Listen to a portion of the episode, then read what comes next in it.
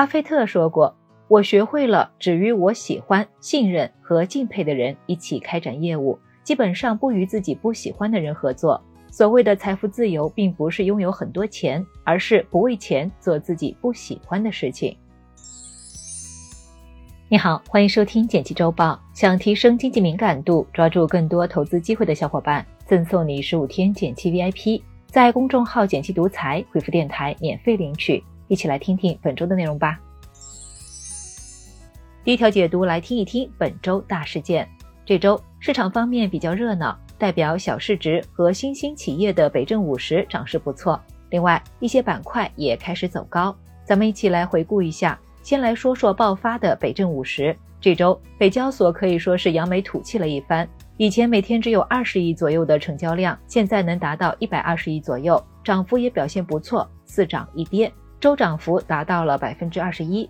之所以会上涨，也是受到了多重利好，政策上。北证成分股将纳入中证全指，有利于增加中长期资金对北交所的配置。市场上，微盘股、传媒板块的风吹到了北交所。情绪上，最近几周北交所打新收益率还不错，加上这周沪深市场没啥新股发行，于是市场对北交所的关注度提升了。不过，因为北证五十的成交量基本上都是从大盘抽血，相应的这周大盘股就表现得比较凄惨。板块方面，最近也有一些板块重整旗鼓。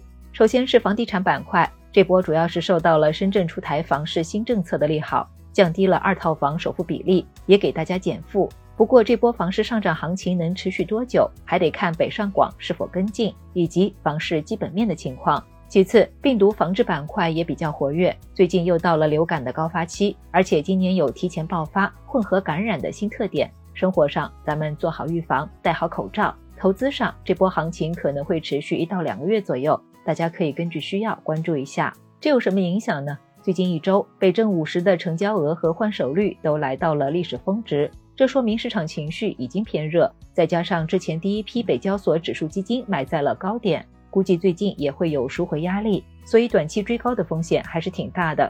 对咱们来说，可以适当关注一些业绩不错、有成长潜力的北交所公司，但最好不要现在凑热闹。可以等市场情绪比较冷静，估值恢复合理时再做决定。第二条解读来听一听新能源车企们的价格战。前一段时间车企价格战有点销声匿迹，不过从最新的消息来看，价格战好像又快回来了。这意味着什么呢？先来说一说特斯拉的四连涨。从十月二十七日到十一月二十一日，特斯拉一共连续公布了四次涨价。不少人都不太能理解，毕竟现在到了抢占市场份额的节骨眼儿。但对此，特斯拉也有自己的理由：一是，在毛利率和销量之间找平衡。三季度，特斯拉汽车业务毛利率跌到了百分之十六点三，净利润同比下滑。现在涨价是想回回血。二是用涨价来逼单。今年以来，持续不断的价格战让不少消费者都成了等等党。而特斯拉为了完成全年一百八十万辆的销售目标，开始选择用涨价来迫使消费者现在就下单。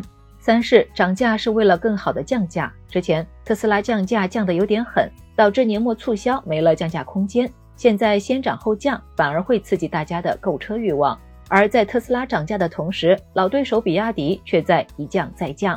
十一月一日，比亚迪官宣了一轮定金抵扣车款的优惠活动，最高可以用两千元定金抵两万元。昨天，比亚迪又开启一轮大范围降价，而且是没有套路的车价直减，多款车型的现金优惠幅度扩大到了三千元到一万元。这有什么影响呢？从最新消息来看，特斯拉也有点顶不住了。最近几天，在美国已经开始推出降价活动，并且力度还很大。最高折扣能达到六千三百美元，而国内很有可能会跟着降。而根据比亚迪董事长的判断，未来三到五年车市依然会整体或在不同细分市场继续打价格战。因此，刚需的朋友可以在年末促销时下手，非刚需的朋友可以再等等。投资上，大家可以继续留意车企的销售情况，尤其是新车型和明星车型。另外，也可以关注那些打开销路、走向国际的车企。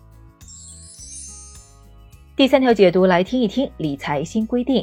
咱们求职卖货总喜欢把最佳状态展示出来，理财产品也不例外。什么阶段业绩最好，就展示那个阶段的收益。不少人买理财就经常出现年化收益率显示百分之五，到手只有百分之一的情况。最近，中国银行业协会发布新规定，对理财产品历史业绩的展示作出明确要求。这意味着什么呢？过去理财业绩的展示随意性非常大，比如某只产品近一年赚了百分之三，近一周上涨百分之零点一，页面就会选择披露收益更高的那个，显示近一周年化收益率百分之五点二。很多投资者没注意近一周的小字，兴冲冲买入，实际到手收益远不如预期。这次的新规的重点就是要解决夸大宣传的问题。一是产品的年龄不同，展示方式也不同。运作超过一个月不满一年的，要展示成立之日起的过往业绩；运作一年到六年的，要展示所有完整会计年度的业绩，比如二一年、二二年的收益率；运作六年以上的，要展示近五个完整会计年的业绩。二是不得选择性展示业绩，除了现金理财，其他产品的展示业绩不能少于一个月。像近一周年化收益率的情况，以后就看不到了。此外，公司在宣传时也不能挑日子选成绩了，只能展示产品的平均业绩和最好、最差业绩。这有什么影响呢？目前多家银行 APP 的理财界面都给出了近一个月、近三个月、近六个月、近一年成立以来的年化收益率。不过，普遍缺乏完整会计年度的业绩展示，估计很快会更新。总的来说，监管出手规范后，我们以后买理财被收益率耽误的事儿就不太会发生了。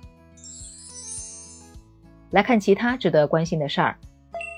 国民消费账单发布，最近中国统计年鉴二零二三统计了各地的支出情况。二零二二年全国居民人均消费两点四五万，吃住两类基本需求占比一半以上，并且略有上升，尤其是居住成本，十年内翻了快两倍。生存型支出太多，意味着其他项目的开销减少，不利于消费升级。推进保障房来解决工薪族的住房问题，还是挺有必要的。